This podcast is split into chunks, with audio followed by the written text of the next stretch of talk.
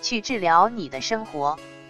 绝大多数的强迫症患者，由于长期受强迫症的困扰，表现的目光呆滞，生活状态僵死，没有活力，极度缺乏行动力。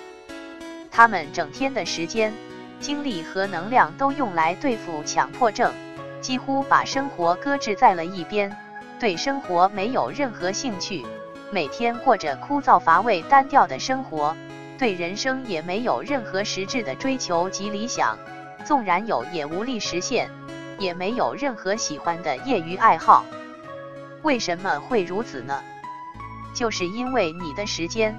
精力和能量都浪费在了陪症状兜圈子，从而无暇顾及你的生活。治疗强迫症很关键的一点是把时间、精力和能量用于日常的生活事件上去。其实需要治疗的只是你那日渐荒废的生活，这一点可以从过来人的经验中得到验证。太多太多的康复者都采纳了这种看似简单做则很难的逆向思维，心理素质不强吧？可以去有意识的长期锻炼，各方面能力还很薄弱吧？哪里缺哪里补，没有任何兴趣爱好吧？去培养两到三个呀，心情不佳的时候可以从中得到宽慰，生活也会随之丰富多彩起来。几乎没有知心朋友吧？借助兴趣爱好可广交天下友，生活才是最好的药。当你的生活越来越充实、越来越丰富、越来越忙碌的时候，康复必将水到渠成。越想康复越康复不了，越想成佛的人反而越成不了佛。同样，越想康复的人反而越难康复。越想快反而慢，什么是真正的康复呢？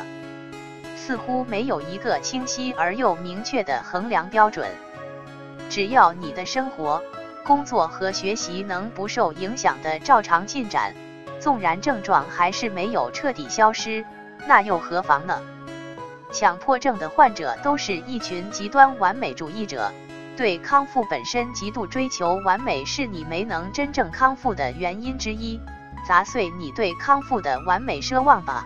世间本就没有绝对的完美，不完美才是真完美。强迫症患者也是一群极度执着的人，他们每天主要的心思都用在了对康复的执着上，这样做还是等于在给那个兴奋点以足够存活的能量。试想，这个兴奋点怎么能消退得了呢？放弃执着，无形中给康复留下了一条活路。